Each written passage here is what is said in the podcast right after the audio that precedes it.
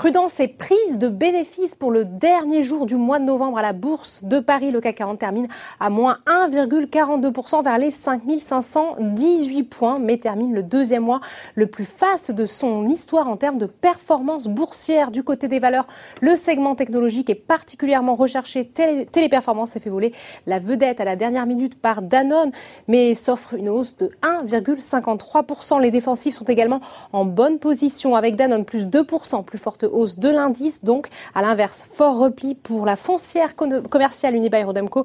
Westfield, moins 5,79%. Total perd également presque 5%. Il faut dire que les cours du brut reculent sous le coup de prise de bénéfices, alimentés aussi par une certaine prudence. À la veille de la réunion de l'OPEP, les membres du cartel devraient a priori annoncer demain une prolongation pour trois mois minimum de la limite de l'accord de réduction de la production. Le compartiment bancaire est également en baisse, mais affiche un très fort rebond ce mois-ci, presque 50% de hausse, notamment pour Société Générale.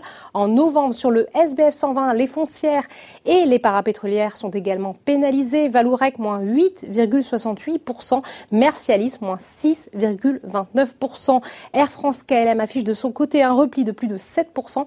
La compagnie aérienne figure en effet parmi les 11 valeurs cycliques européennes que Morgan Stanley recommande de vendre après un rebond jugé trop rapide. À l'inverse, JC repart à la hausse. Neoen et ICAD occupent également les premières places du podium. Outre-Atlantique, les marchés américains évoluent en ordre dispersé après le long week-end de Thanksgiving.